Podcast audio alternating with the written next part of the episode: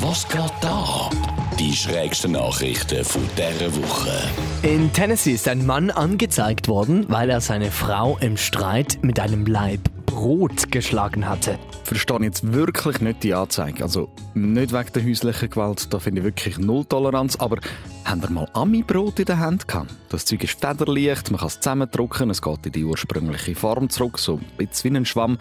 Darum, wenn die jemand mit so einem Ding haut, dann würde ich jetzt also auch nicht gerade aufpalmen. Das ist eine Küssenschlacht noch aggressiver.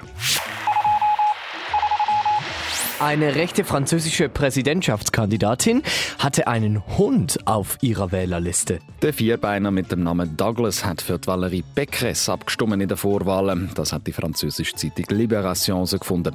Und nicht nur der Douglas hat ihre Stimme, also respektive das Gebell gegeben oder wie auch immer. Offenbar auch noch vier tote Leute wollen sie auf dem Präsidentenposten sehen.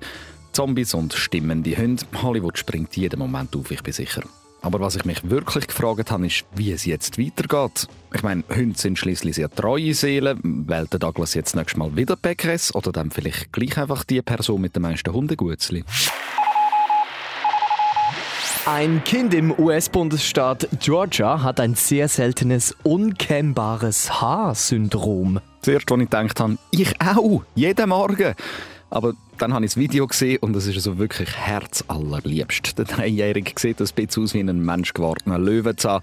Hunderttausende feine, hellblonde Hörli stehen in alle Richtungen ab und sie lassen sich auch einfach nicht bändigen und auch nur kaum waschen. Und das Tollste am Ganzen, der kleine Muschelkopf heisst tatsächlich Lock, also auf Deutsch Locken. Einfach nur goldig.